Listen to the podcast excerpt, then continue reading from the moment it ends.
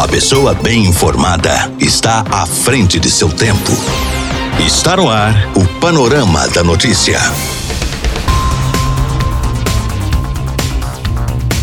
Olá para você, boa tarde. Hoje, segunda-feira, 7 de junho de 2021, está no ar mais um Panorama da Notícia, atualizando que a informação em Rio Paranaíba e em toda a região para você. Eu sou Gilberto Martins e a partir de agora eu te faço companhia aqui na sua Rádio Paranaíba. Fique ligado e muito bem informado. Nesta edição do Panorama da Notícia, você vai saber que. Homem é morto a tiros em Guarda dos Ferreiros e dois acabam presos. Ação solidária no Dia do Meio Ambiente arrecada 300 quilos de alimentos em Rio Paranaíba.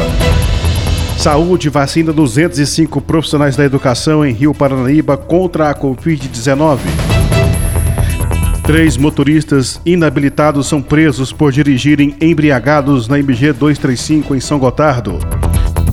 Foragido da Justiça de São Gotardo é preso pela Interpol junto com deportados dos Estados Unidos. Motorista inabilitado dispensa droga em vegetação, volta para buscar e acaba preso em São Gotardo.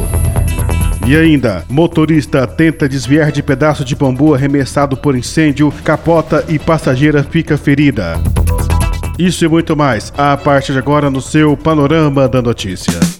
A sua voz está no ar em 99,5. Rádio Paranaíba. Rádio Paranaíba. Rio Paranaíba é notícia. A Polícia Militar registrou um homicídio em Guarda dos Ferreiros, no município de Rio Paranaíba, na noite deste domingo.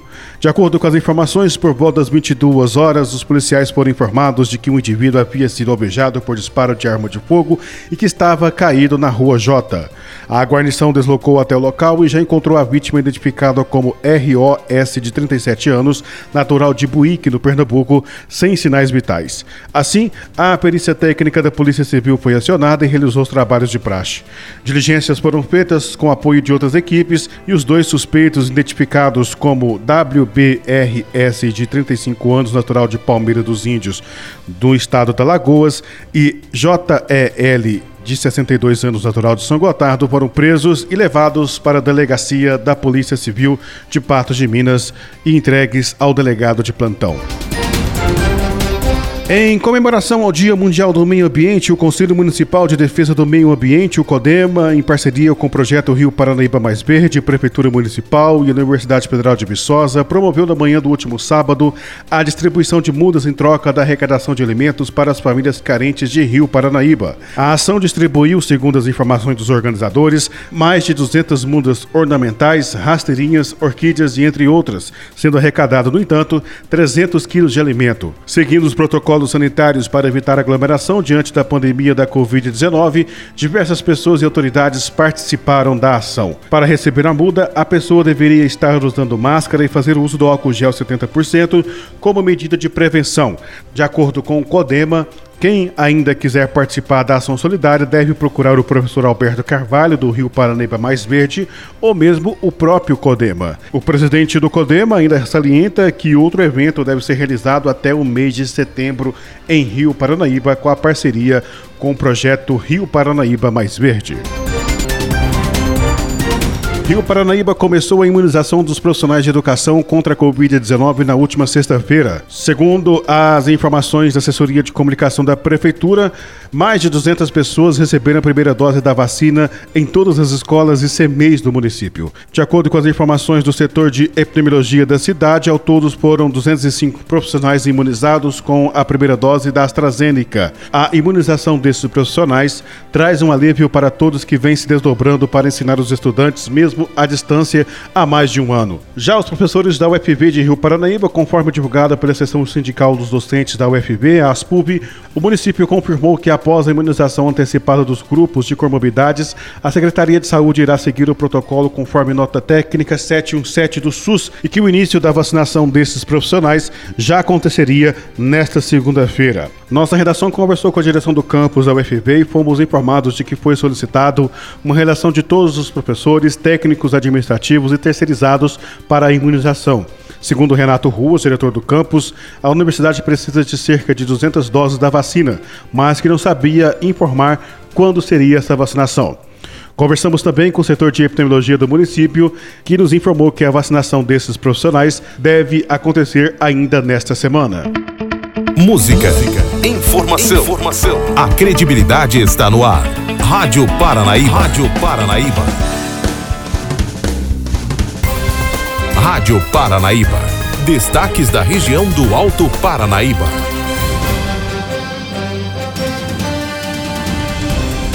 A Interpol prendeu um homem de 49 anos, natural de São Gotardo, na última sexta-feira.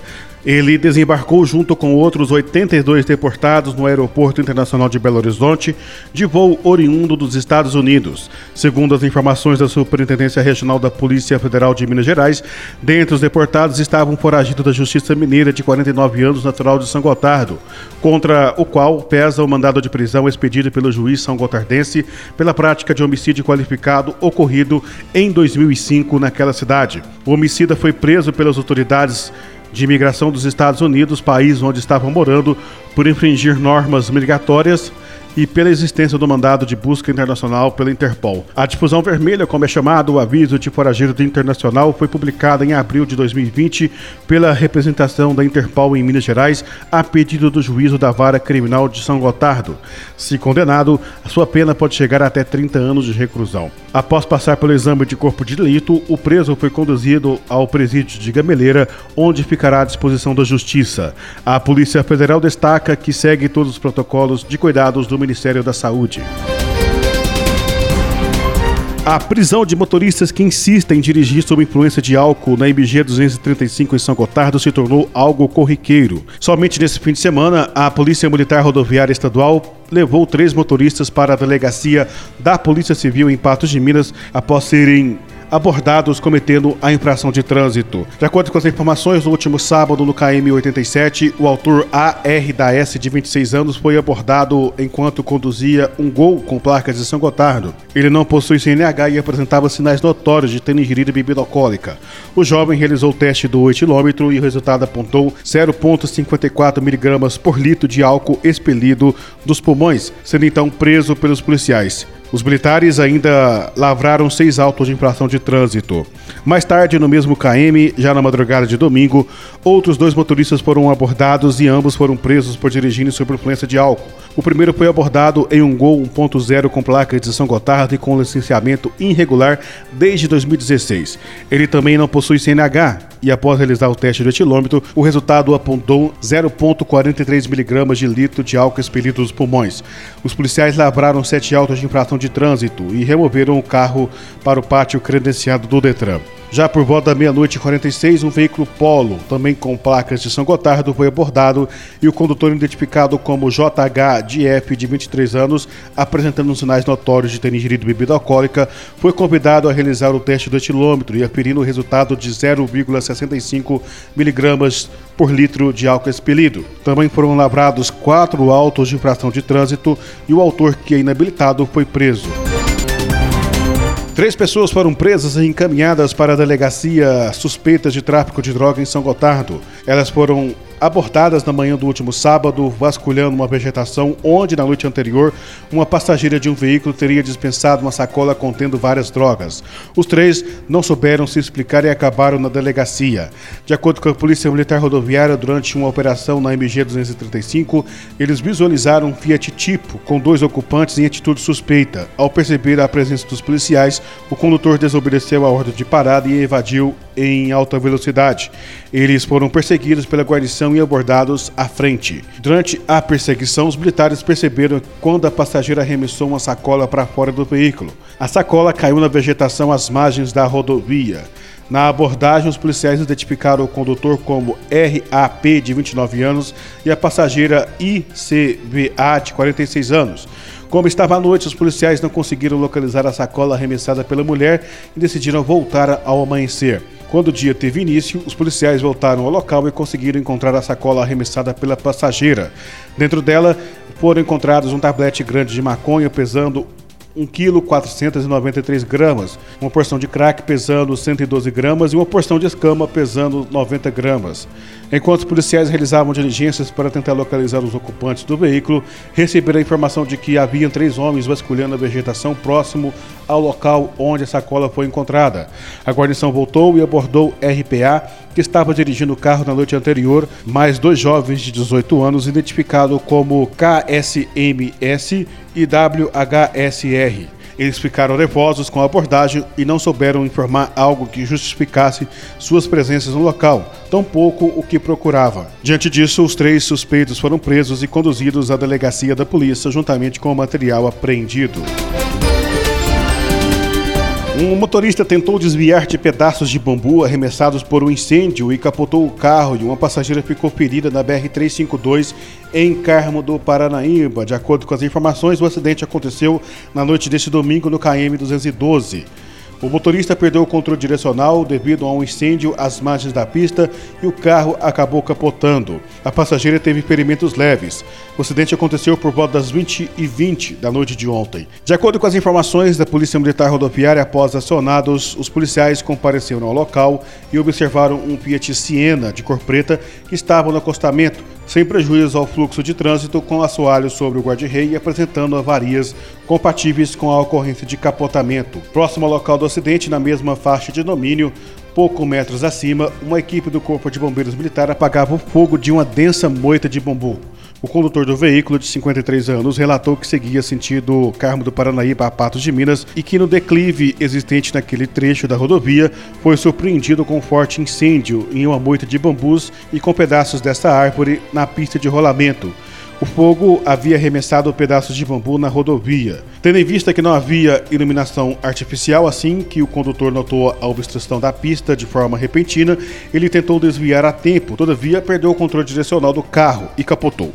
O condutor devidamente habilitado não sofreu ferimentos. Ele não apresentava sinais de ter feito uso de bebida alcoólica. De maneira espontânea, efetuou o sopro no aparelho etilômetro. O resultado foi negativo. A passageira de 51 anos, esposa do condutor, foi encaminhada consciente por uma unidade de resgate do Corpo de Bombeiros para o Regional de Patos de Minas, com dores na lateral direita do corpo.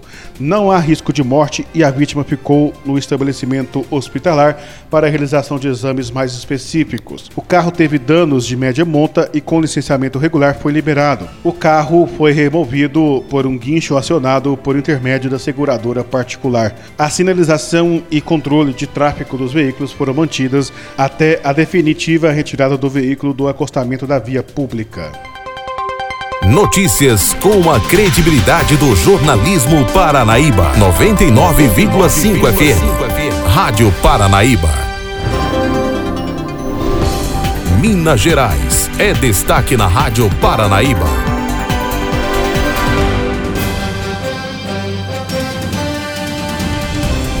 Pais e alunos aguardam com expectativa a decisão da Justiça sobre volta às aulas presenciais em Minas. Esta semana promete ser decisiva para o retorno das aulas presenciais nas escolas administradas pelo governo do estado. Isso porque no dia 10, quinta-feira, o Tribunal de Justiça de Minas Gerais pode decidir a favor da retomada nos colégios estaduais, seguindo os protocolos de segurança. A decisão que poderia ter saído na semana passada foi adiada por causa de um pedido de vistas durante o julgamento. Como a Itatiaia vem acompanhando pelo governo de Minas, as aulas na rede pública já poderiam ter voltado nas cidades que estão nas ondas amarela e verde do programa Minas Consciente. Decisão ainda em outubro do ano passado. Entretanto, o Tribunal de Justiça de Minas Gerais expediu um mandado de segurança impetrado pelo Sindicato dos Professores de Minas, impedindo então as aulas na rede estadual. Até agora, quatro dos cinco desembargadores foram favoráveis à reabertura, contudo, podem mudar de voto. Entre essa guerra de governo e sindicato estão pais e alunos que cobram o retorno. O comerciante Rodrigo Marçal, de 45 anos, tem filhos que estudam na rede pública de ensino. Ele detalha os impactos da falta volta das aulas presenciais. No ensino público não existe uma cultura de ensino à distância. Então a gente não tem esse costume. E no meio da pandemia, a prefeitura também não oferece estrutura. Então é difícil, é penoso. A família que não tiver uma certa estrutura, a família que não se empenhar para poder suprir isso, vai ter muito problema. Por meio de nota, a Prefeitura de Belo Horizonte informou que o Comitê de Enfrentamento à Covid elaborou uma nota técnica com critérios para a reabertura das atividades escolares em todos os níveis, assim como a eventual suspensão, de acordo com os critérios e indicadores epidemiológicos. Ainda Ainda na nota, a Prefeitura de BH esclareceu que é preciso planejar o retorno de atividades presenciais de forma gradual e segura, com bases em evidências científicas, e que a Secretaria Municipal de Educação reforça que tem trabalhado na preparação de todas as escolas para o retorno seguro. Repórter Clever Ribeiro. Secretário de Saúde em Minas diz que vacinação contra a Covid-19 deve acelerar em junho. Secretário, para a gente começar, como é que o senhor avalia o ritmo de vacinação aqui no Brasil? E em Minas, qual a expectativa até o fim do ano com o início né, da imunização para pessoas com menos de 60 anos sem comorbidades aqui em Belo Horizonte, aqui na capital? Bom, a nossa dependência é completa com as vacinas distribuídas pelo governo federal. Esse mês é o mês que receberemos a maior quantidade de vacinas. É, o estado deve receber mais de 4 milhões de doses, é o maior número de vacinas por um mês. E no mês seguinte também a expectativa é que esse número aumente. Então, iremos acelerar a vacinação no estado, no país como um todo, para que a gente consiga aí cobrir a maior parte do grupo mais vulnerável é, além dos prioritários, aqueles também acima de 40 anos, que são hoje os que têm a maior taxa de óbitos em todo o país. Ô, secretário, o senhor acredita que até o final do ano é possível vacinar 60% a 70% da população, como destacam os especialistas, que já seria um número razoável para a gente começar a colocar fim na pandemia? Bom, a expectativa até o final do ano, pelo menos com uma dose, é vacinar toda a população acima de 18 anos. Com duas doses, que é o que a gente considera imunizado, se esse ritmo é, continuar aumentando e as entregas que estão previstas serem confirmadas, a gente conseguiria sim chegar naquilo que a gente chama de imunidade de rebanho, que é cerca de 70% da população imunizada com duas doses. Ô, secretário, os é, novos dados apontam né, que a variante indiana do coronavírus é, chamada agora de Delta, é 40% mais contagiosa. Mas a boa notícia é que todas as vacinas testadas se mostram eficazes contra a cepa. Isso é muito bom, né? Isso é muito bom, por isso a importância da vigilância dos casos. É, Minas Gerais fez a vigilância daquele caso suspeito que veio do voo da Índia. Todos os seus contatos foram identificados e nenhum deles deu positivo para a doença.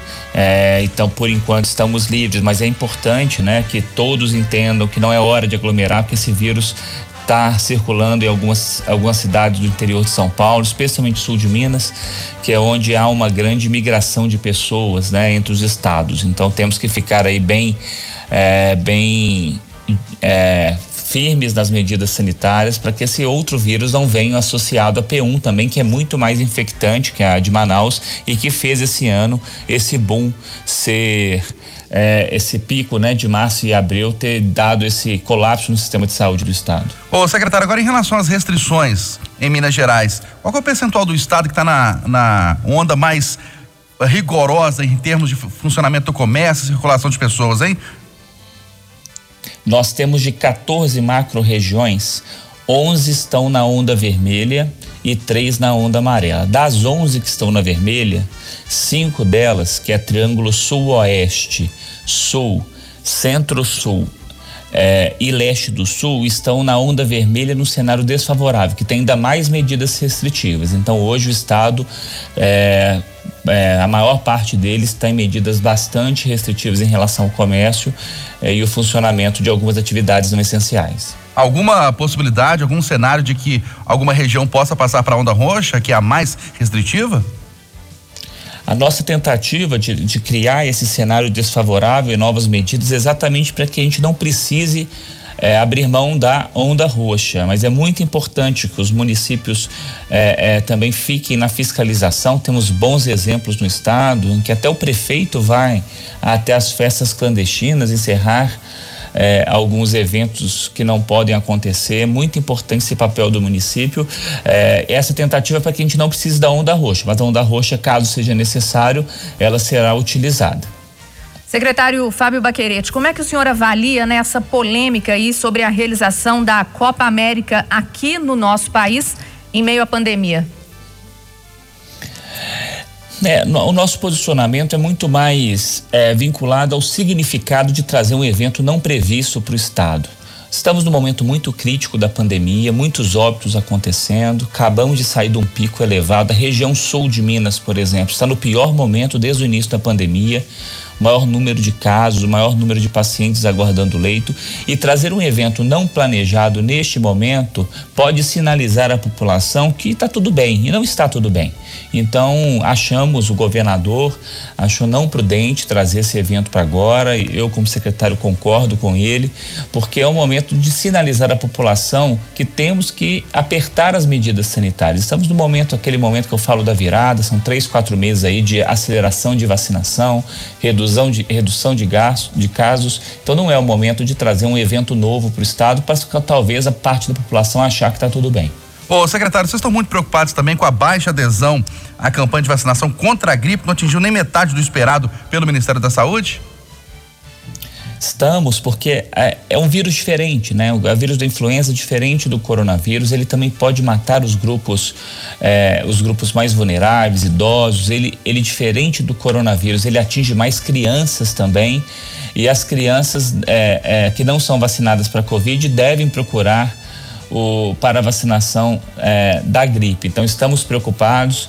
É, esse, esses são dois, dois vírus diferentes, duas vacinas diferentes que se complementam em boa parte dos, dos casos dos grupos prioritários. Preço da carne bovina faz porco, frango e ovos ficarem mais caros em Minas. Comprar carne hoje é o mesmo que levar luxo para a mesa do brasileiro, que até há pouco tempo ainda estava conseguindo trocar a carne de boi com preço super salgado pelo porco ou frango. Mas agora, o que temos para o almoço e janta é o desafio de conseguir comprar também estas alternativas de proteína, a exemplo até do ovo, igualmente caras. Para entender todo esse cenário de disparada de preços diante especialmente da queda de renda das famílias no país, Durante esta pandemia, temos a explicação técnica de Walisson Lara, analista de agronegócios da FAENG, a Federação da Agricultura e Pecuária de Minas Gerais. Para ele, a resposta para tudo isto tem um nome e sobrenome: China e pandemia. A China tem demandado as commodities do mundo todo, entre elas metais, milho, soja e, sobretudo, as carnes. Eles tiveram problemas com rebanhos de suínos devido à peste suína africana, onde que metade do rebanho de suínos foram dizimados, e isto alavancou a demanda por carnes no mundo. E o Brasil, como celeiro que é, né, viu essa oportunidade e com a valorização das carnes, esse mercado se mantém firme, as exportações mantêm pujantes. A gente tem acompanhado que a pandemia trouxe desemprego né, e a perda de renda. O auxílio emergencial disponibilizado no ano passado favoreceu ao consumo de proteína animal. No entanto, com o desemprego elevado e a retirada desse auxílio emergencial, isso comprometeu o consumo das carnes, principalmente. E a demanda chinesa é também culpada pelo preço do ovo? O que acontece é que há um efeito migratório. Quando uma proteína de origem animal está valorizada, o consumidor migra desta proteína para outras de valor mais acessível ao seu bolso. No entanto, as carnes bovina, suína e aves eh, estão valorizadas no mercado doméstico devido ao, cenário de exportação estar aquecido e principalmente o alto custo de produção tem comprometido a oferta dessas carnes no mercado doméstico. Então, o efeito migratório aconteceu para o ovo, no entanto, é, o custo de produção tem elevado é, a avicultura de postura também, onde que os criadores já estão trabalhando negativados desde janeiro deste ano, devido elevado custo de produção, onde que a, reflete na oferta da matéria-prima ou da proteína de origem animal, que é o ovo. Qual que é a tendência desses preços de proteínas? É disparar ainda mais? É a tendência né, que expectativa de safra, né, a gente está ansioso aí pelo clima aqui nas regiões produtoras de grãos, onde que se concretizar a produção esperada, é possível que a gente tenha uma oferta maior aí dos insumos que compõem a ração animal. Isso pode favorecer os criadores aí na arrefecer o custo de produção, fazendo com que eles possam investir na alimentação dos rebanhos e ofertar carnes à mesa do consumidor a preço mais acessível. Esse foi o Alisson Lara, analista de agronegócios da FAENG, a Federação da Agricultura e Pecuária de Minas Gerais. Repórter Camila Campos. Esta é a Rádio Paranaíba FM 99,5. Rio Paranaíba. Telefone WhatsApp 34 3855 9195. Paranaíba FM. A sua a voz. Sua voz. Por aqui não tenho mais tempo, nós voltamos amanhã com mais informações de Rio Paranaíba e toda a região no nosso Panorama da Notícia. A você que esteve ligado conosco, nosso muito obrigado. Outras informações no nosso site, paranaibamáximos.com.br. Uma ótima tarde, um excelente descanso e até amanhã. Final do Panorama da Notícia. Agora você já sabe o que está acontecendo no Brasil e no mundo.